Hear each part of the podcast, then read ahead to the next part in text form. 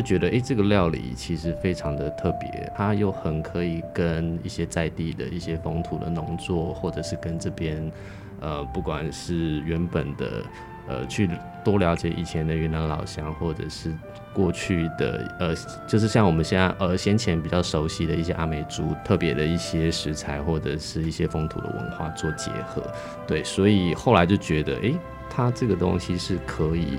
呃，回来当代去做一些比较有趣的一些重新的被认识跟理解。欢迎光临，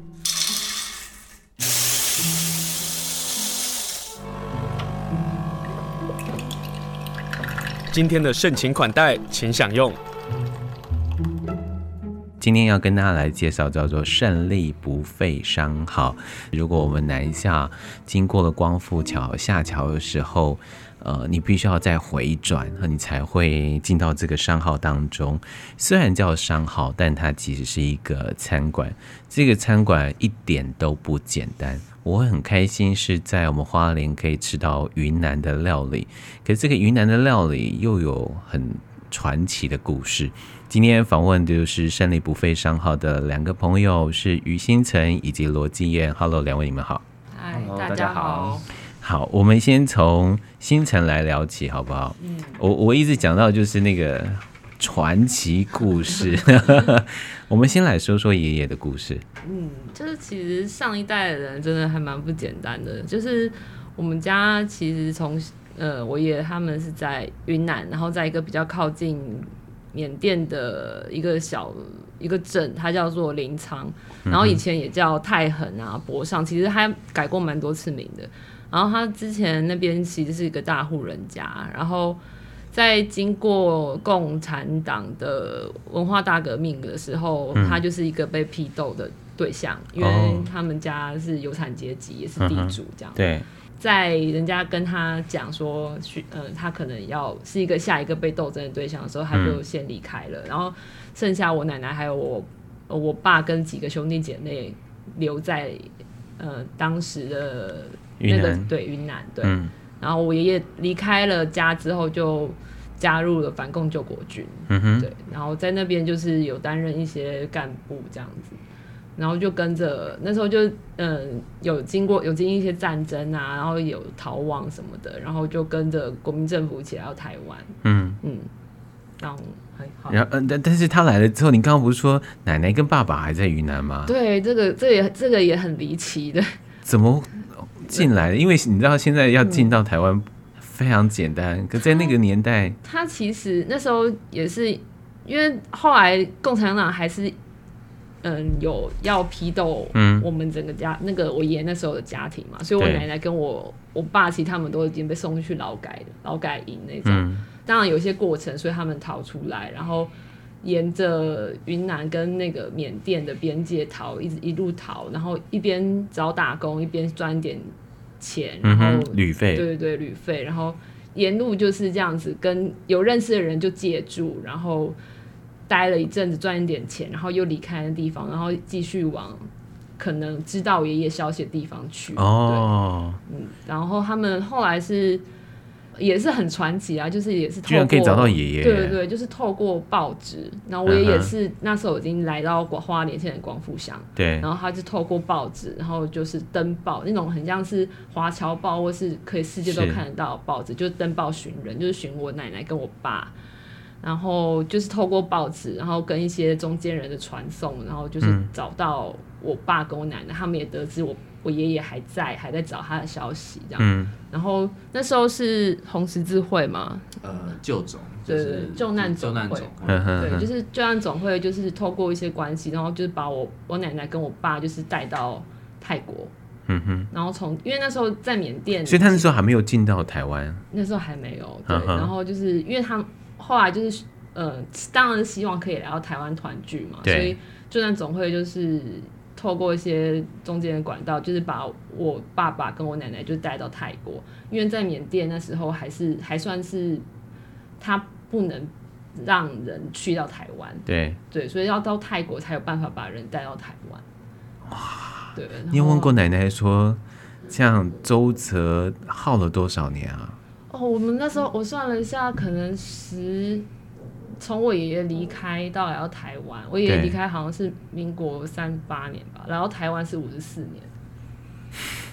我我爸我爸我爸跟我奶奶来到台湾是民国五十四年，然后那时候还有十六年，对对，那时候还有报纸，就是有登一些照片这样子，就是有把我奶奶跟我爸拍出来说，就是什么灾难难包还是什么之类的，对 对。所以你们诞生是在台湾诞生的？对，我们就是第这我应该算第三代吧，就是第三代的话，我们都是在台湾生，然后都是在花莲光复乡长。对，嗯。然后就是因为爷爷也在找奶奶，也在找爸爸，然后透过这样的方式，彼此都找到了对方。对。然后奶奶一跟爸爸就到花莲的光复。对。然后那时候，那时候爷爷已经有一个小小的杂货店，然后。在大泉比较靠近光复糖厂的地方，嗯，然后就在那里生根。哦，就是开始。开始经营杂货店啊，因为奶奶那时候其实、嗯、奶奶在奶奶从小她我爸的形我爸的形容啦，就是我奶奶其实就是一个很很会赚钱的女子，嗯、就是很、欸、很有光是想 十六年的在国外这样子，她真的很传奇。然后我爸就是我们这几年就是比较多在收集这样的事情，嗯、所以我听我爸那边讲都觉得我奶奶真的很了不起。对，你有碰到奶奶吗？有，我有碰到奶奶，就是小时候也算是给奶奶。带大了，对，大到三岁四岁吧。嗯，在你的印象里头，奶奶是什么样的？还是说，像你们现在开了一个叫做“胜利不费商号”里的这些云南菜或是泰国菜，嗯嗯、其实都有奶奶的影子。嗯，因为呃，其实我主要学做菜这个部分还是跟妈妈，可是妈妈妈妈的妈妈的传承就是来自外婆跟奶奶嘛，嗯、就是她来到来到。来到家里，因为妈妈其实也是云南人，然后妈妈的故事也很传奇啊，就是她也是跟着外公这样子，一直从云南离开家里，然后去到泰国的边界，现在叫咩赛的地方，嗯、然后外公的家庭就在那边生，就是落地生根这样子。对。然后妈妈变成华侨，就是她是拿泰国身份、泰国护照，然后嗯、呃，来到台湾是用华侨身份来台湾读。读书读护专这样子，嗯哼，嗯，然后后来才后来遇到了爸爸。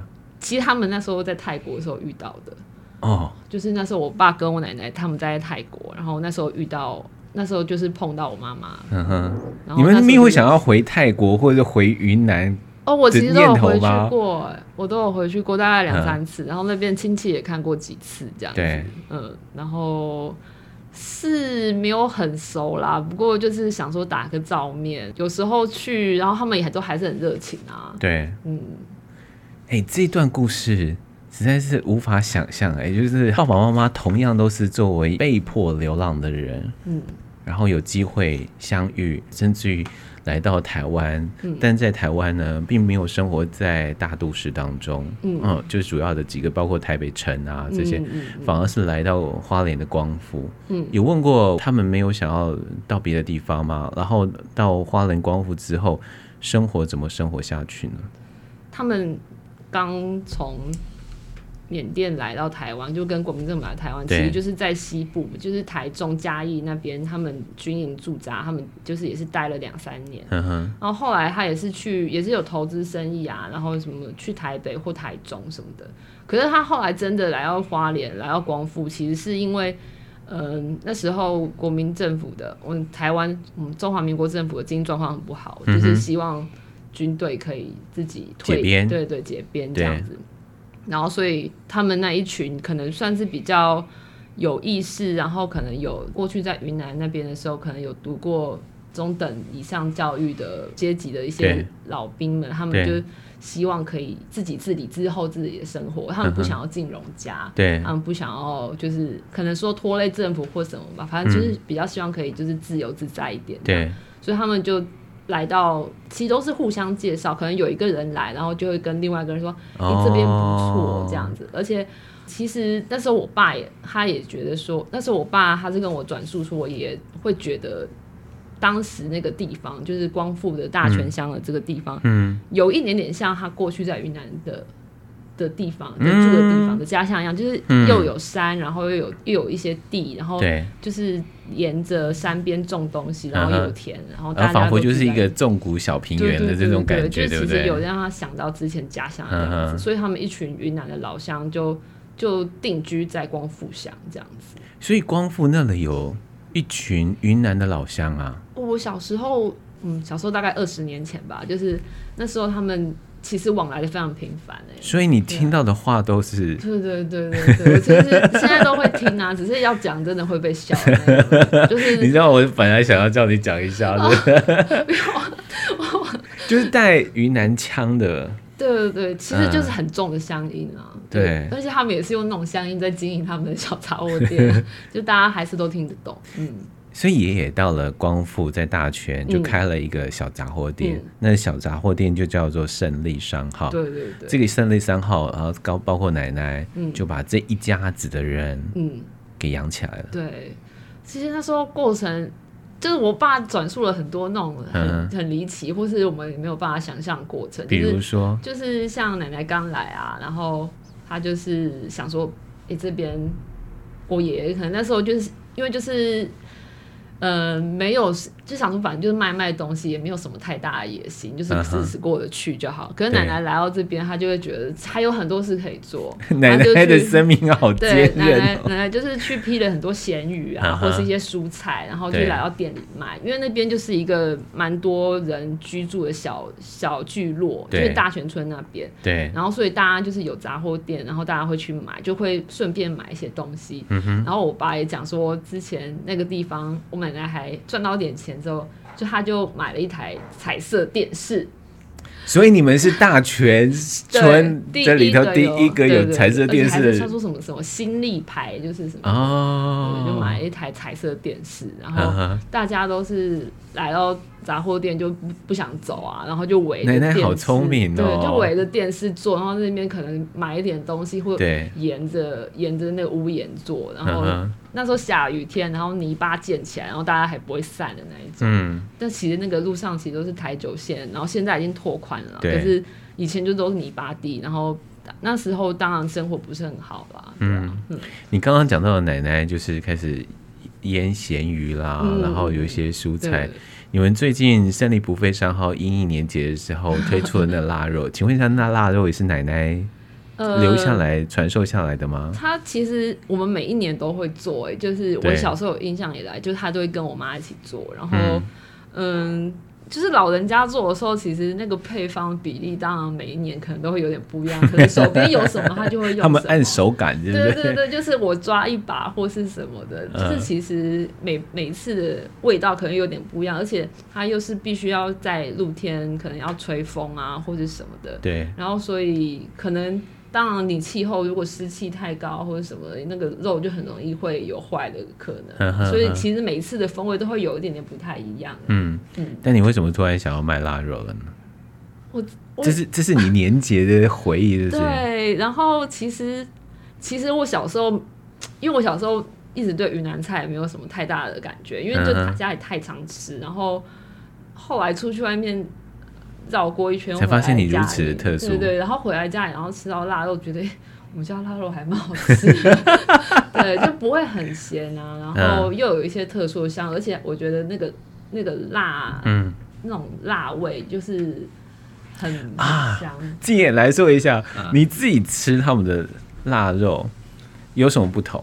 嗯，我觉得它跟一般呃一般，因为一般味道可能会比较重口味，对然后味道会比较咸，可能因为它为了保存吧，嗯、然后为了比较是大量的销售。可是像他们的家里面的味道会比较，嗯、呃，我觉得就是很很回到可能是他们自己呃妈妈这边或者是奶奶这边，嗯、他们可能就是习惯。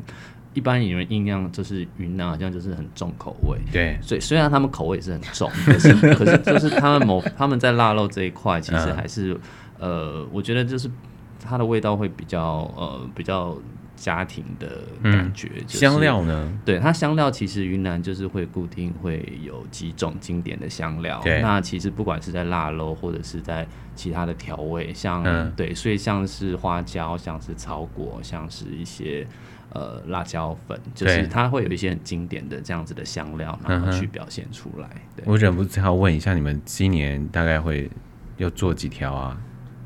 还是卖光了？我我们的数量真的很少，因为卖光了吗？嗯、呃，我就是接接，对我卖完了。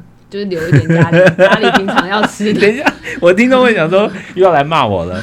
可是你为什么每次介绍一个就是买不到或者吃不到的？可以来我们店里吃。就，是可能如果有需要的话，就是可能会 就是在预约啦，嗯、就是在开团预约。好，今天因为可能这一阵子就是过呃年节前嘛，对，所以就会比较慢一些。嗯，就是可能过完过完年，然后我们把那些琐事都消耗完这样子，嗯、然后天气又还适合的话，我们还可以再做这样。嗯，对，还是要你。你刚刚讲的是天气的配合，对，对不对？对，因为太热的话还是不太好。那我先给你预定一条哈，忍不住就要吃，哦、是因为我吃过你们的菜，然后为之惊艳，然后非常开心，在花莲 居然可以吃到云南的料理。我去过云南旅行过，哦、然后非常喜欢那里的小吃，对他们那边真的还蛮有特色的。对，嗯。好，从爷爷奶奶，然后到爸爸妈妈，嗯、然后你从妈妈跟奶奶这里的手艺来学起。嗯，从以前你认为这再简单或者再寻常的风味，嗯，佳肴，嗯、可是却等到你离开了花蕾，离开了家之后，你会发现原来如此的特别。但你为什么想要找回这些？因为。嗯，总有个点让你想要做，还是因为罗继燕的关系？他当然也是一个部分啊，就是，就是其实那时候他刚来的时候，他就一直跟我们说，嗯、跟我讲说我们家的菜很真的很特别。然后我那时候当然就只是爱上了你们家的菜哈。他可能就觉得很下酒吧，很 下酒。对啊，哎，这个很重要，这个很重要，这个很重要。就觉得跟酒很配啊，对，重口味的东西，酒一喝下去就是什么都对了，这样。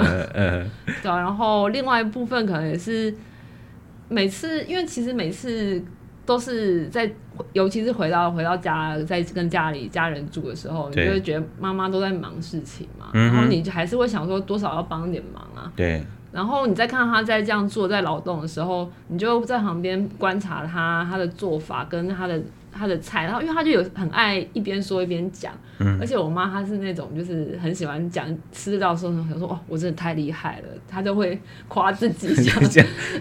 我要仿你爸妈，我们来第二集，下次好像可以。他你可以不用讲，对啊，你可以不用讲话，我爸可以。哦，好好好，我们做主持人会非常喜欢这种，就让来宾继续讲。我爸因为我爸以前就是当老师，所以他他在学校讲了一些他以前的故事，然后他说。学生爱听什么的啊，我我也爱听。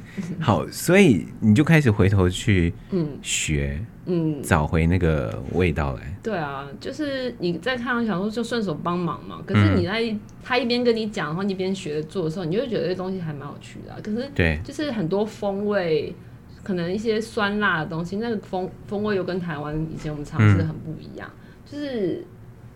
它表现的方式又很特别，可能很单纯的腌制，然后或是很一般的肉类，可是只要加上一点很特殊的香料，就是我们家常用的一些香料的组合，嗯、它就会变成不一样的风味，反而就会很有那种家的味道。请问云南料理有什么特殊的香料吗？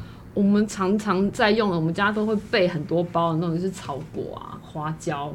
你看，完全没有听过什么叫是草果。其实中药行都有卖，我也是，我也是认识之后才知道，我以为很稀奇。嗯、可是其实中药行都有卖，而且它其实都是中药材的一种温补之类的，有一些疗效的。哦、对，只是它变成干燥的香料之后，那个风味蛮强的。嗯哼嗯哼，对，跟肉类就很搭。还会有哪一些香料在云南料理当中？呃、我们常用是云南草，花椒跟草果，然后还有一些什么小茴香啊、对八角啊，嗯哼对啊，嗯，所以你们每一道菜每一次都会加这些东西啊？每一道菜几乎很常加的都是草果跟花椒，嗯、对，然后再腌制的话，当然就会用比较多的香料去做调配。嗯、要让继燕说一说，你为什么爱上了云南料理？呃，我觉得。其实就是呃，其实最早的开始是因为那时候我大概十年前在东华念书，嗯，对，那时候念书，然后因缘机会，然后在光复这边，然后跟这边的一些阿美族跟老人家有了蛮多的互动，对。对，所以后来就是也是在这四五年，然后我回来光复，然后啊、呃、碰到了新城，然后。呃，就觉得哎、这个料理其实非常的特别，而且它又很可以跟一些在地的一些风土的农作，或者是跟这边呃，不管是原本的呃，去多了解以前的云南老乡，或者是过去的呃，就是像我们现在呃先前比较熟悉的一些阿美族的一些、呃特别的一些食材，或者是一些风土的文化做结合，对，所以后来就觉得哎。它这个东西是可以，呃，回来当代去做一些比较有趣的一些重新的被认识跟理解。对，所以胜利不费三号的料理，它保留了云南的料理的精神，可是它反而因为你跟新城的关系，然后加入了在地的东西。啊，对啊，就是呃，就像是我们呃呃常常会使用一些香料盐。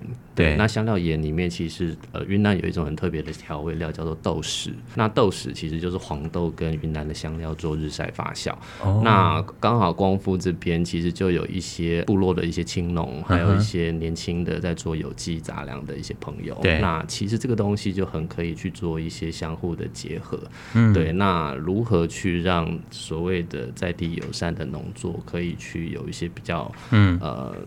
特别的用法跟让大家去吃到那个味道，嗯，对。那其实像我们其实除了去把呃以前的传统可以去呃留下来的，对，那还可以去透过新的东西让它可以、嗯、呃让大家有一些不一样的看见。嗯，好，今天跟大家介绍呢，就在光复的胜利不费商好，大家不要嫌远。当你到了那里吃到美味的美食的时候，你就觉得哇。都值得访问呢，就是于新成以及罗静燕。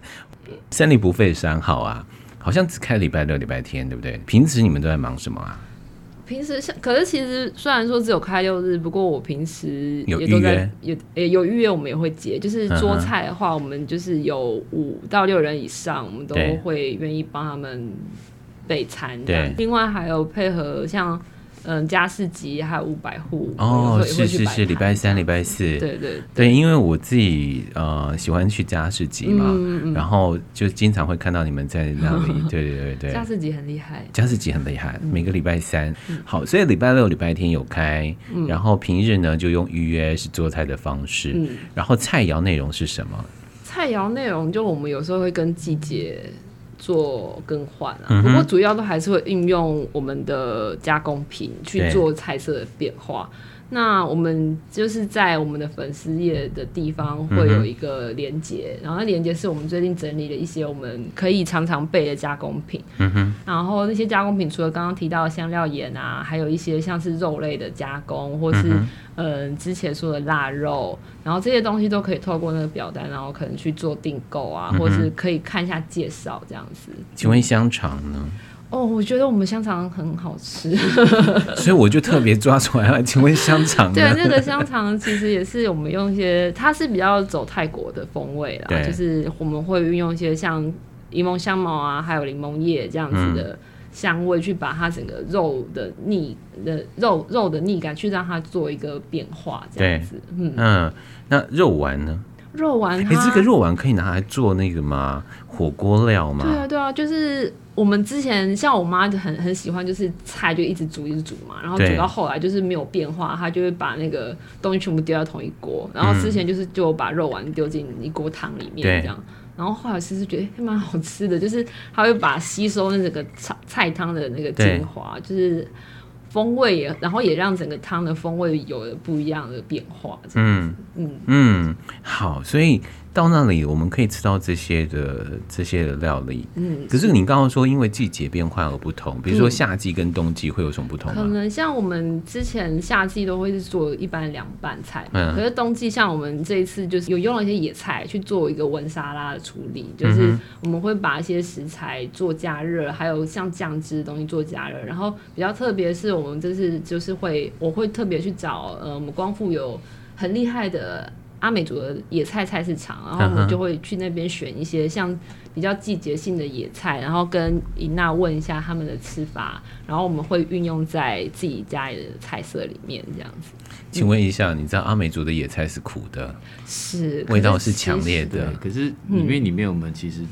云就是云南的那个经典的香料就会派上用场，怎么说？香料油或者是香料酱，对，因为香料油其实就是像我们平常在吃米线或豌豆粉，它就是会加上那个，因为有三种香料油，就是花椒草果油、大蒜油跟辣椒油。对对，那我们现在其实有出一款就是综合的，它只要淋上去，不管其实我们。主呃经典是米线跟豌豆粉，可是其实你要淋上呃一般的呃各种 呃菜面条或者是各种呃饭类，其实都完全没有问题的。对，然后另外我们还有，因为这个季节我们正好就是妈妈在哦，就是我们粉丝页前面也有呃丢出来，就是在做豆腐乳。嗯，对，那云南的豆腐豆腐乳有什么不同？